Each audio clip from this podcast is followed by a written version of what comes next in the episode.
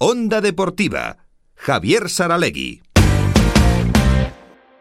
Vamos a ocuparnos hoy de uno de los equipos que a los que mejor le está yendo en esta temporada y mira que nos alegramos, es eh, Osés Construcción Ardoy, el equipo de Liga Femenina Challenge de Baloncesto femenino. Ya hablábamos hace unas semanas, bueno, pues yo creo que poquito después de empezar la temporada con María Surmendi, que es una de las jugadoras veteranas que, que volvía a Navarra después de haber vivido de todo en el, en el baloncesto femenino y que ahora está aportando allí. Pero es que, claro, entre todas, y con el cuerpo técnico al frente, pues han conseguido ser líderes y llevan un montón de tiempo sin perder, tanto como, como dos meses. Juancho Ferreira sigue siendo el entrenador de Osés Construcción Ardoy. Hola, Juancho, buenas tardes. Hola Javier, buenas tardes, ¿cómo estás? ¿Y cuáles son las claves? Que es lo que todo el mundo ahora estamos eh, mirando, las claves de este equipo para, para que esté teniendo esa trayectoria tan tan positiva, nueve victorias consecutivas, dos meses sin perder. ¿Qué es lo que está yendo bien? Bueno, eh, principalmente que hay una excelente química grupal entre ellas y también hay una excelente química grupal entre ellas y el cuerpo técnico, ¿no?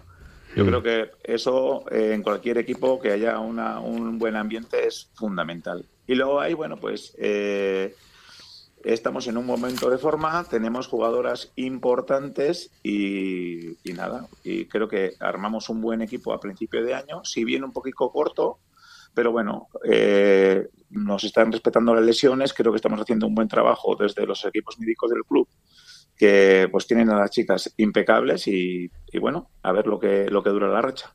Al final, eh, las estructuras son cada vez iba a decir profesionales, a lo mejor cada vez más profesionalizadas, aunque quizás no, no, no, sea la palabra, porque mucha gente o cobra una compensación o, o, se dedica a esto voluntariamente o lo que sea, pero, pero sí que todos los conocimientos de los profesionales de la élite del deporte los tienen ya y se están trasladando a categorías como la vuestra. Me estoy refiriendo pues eso, a lo que es la, la preparación física, el tratamiento médico, que el otro día tú destacabas después de ganar a Juventud, por ejemplo, ¿no?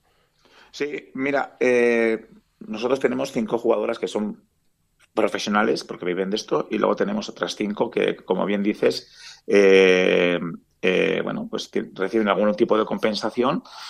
Y, pero el, fin del equipo es un equipo de profesional.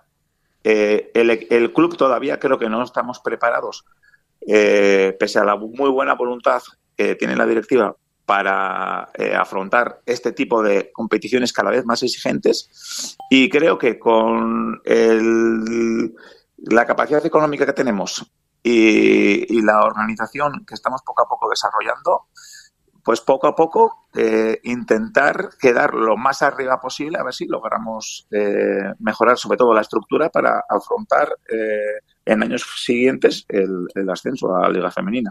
O sea, claramente el objetivo a medio plazo es ese. Otra cosa es que los acontecimientos os sobrepasen por la izquierda a todos. ¿eh? Sí, sí, tal cual. Hombre, siempre, eh, siempre la idea del club es quedar lo, lo, más arriba posible. Nunca existe una presión por subir. Siempre dicen, oye, mantenemos la categoría y si quedamos arriba, genial. Y si algún día se da la oportunidad de promocionar a una mayor categoría, en este caso Liga Femenina, pues oye, ya veríamos con la ayuda de las instituciones y de nuestro patrocinador si podríamos afrontarlo.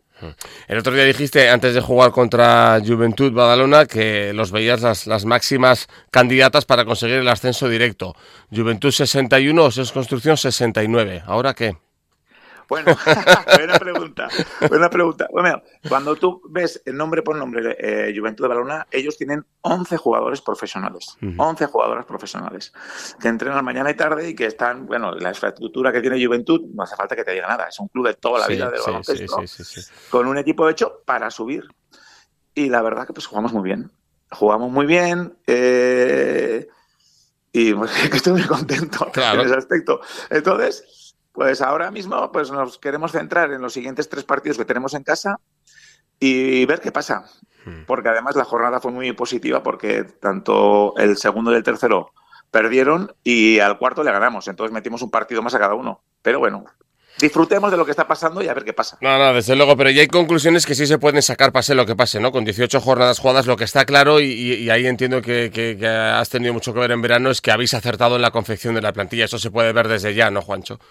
Sí, sí, hombre. Claro. Eh, hemos, hemos hecho la, la, plantilla que queríamos y, bueno, con la suerte que María ha vuelto a, a Pamplona, la base más sólida del club eh, se ha quedado Y bueno, y pues creo que tanto Andrea como Juli, que yo las conocía porque habían eh, jugado conmigo ya en Argentina, Juli siete años y Andrea cinco, pues, pues nos potenció muchísimo. Más la llegada de, de Ana Fausurier, que nos ha dado una rotación interior de calidad.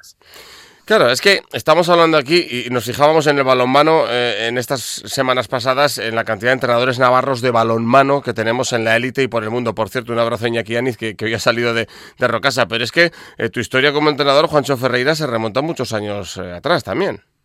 Sí, hombre, eh, de, en el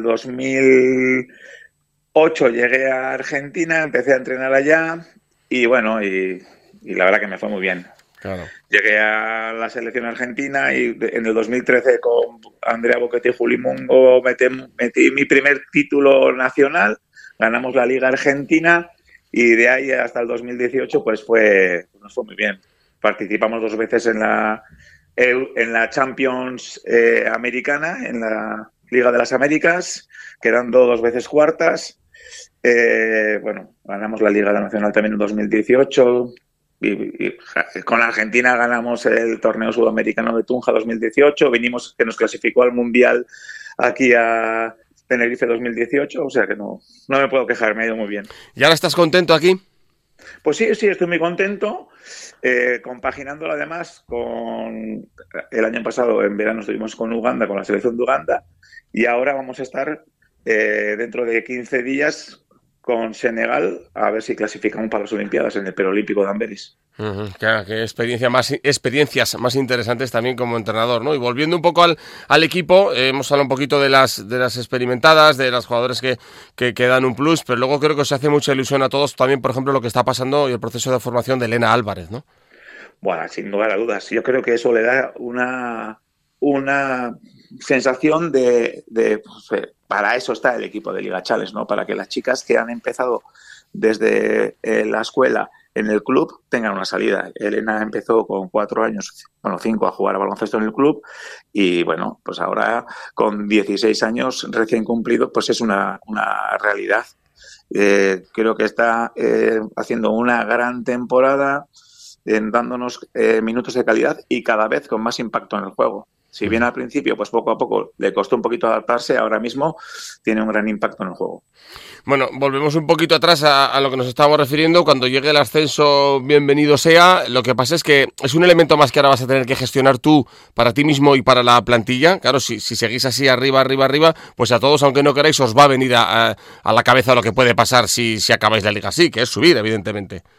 Evidentemente, evidentemente, eh, eso está ahí, y, y, depende cómo lo gestionemos, puede ser eh, una losa o no. Uh -huh. Creo que tenemos la ventaja de que varias jugadoras de la plantilla, por no decir la mayoría, han estado acostumbradas a este tipo de situaciones. Pues Diana en sus equipos en Argentina siempre fue puntera o, luchó por competir. Juli Mungo, Andrea Boquete, tanto en Argentina como aquí en España en Liga Challenge han estado siempre en esta situación.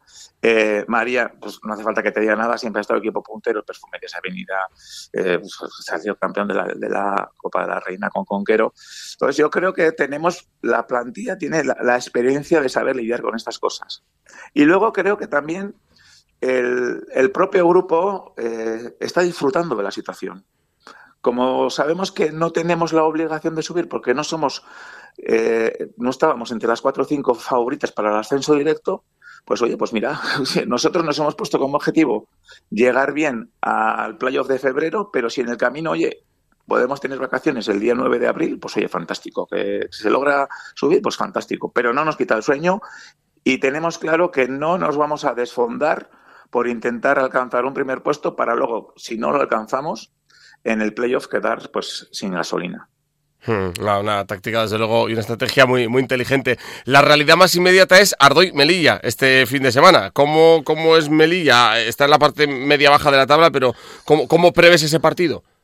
Pues un partido peleado. Melilla es un equipo que es peleón y por circunstancias pues no se le ha dado los, los resultados, pero podía ir perfectamente con un, con un récord positivo, con jugadoras de calidad ha cambiado de técnico y ha fichado una americana que también tiene mucha, una, una, americana muy dominante, que está siendo importante en la liga ahora. Entonces, yo a ver, aventuro creo que vamos a ganar, pero creo que va a ser un partido disputado. Pues veremos cómo sale y veremos si esa estrategia eh, es acertada, que desde luego que sí, digo, la mental de sobrellevar la, temporada y el cómo está viniendo y saber gestionar estar arriba, que a veces también es complejo. Siempre decimos que difícil es cuando estás abajo. Bueno, pues estar arriba a veces también puede serlo. Juancho Ferreira, gracias por charlar con nosotros de baloncesto y que vaya muy bien este tramo que queda de temporada. Muchas veces, gracias Javier. Abrazo.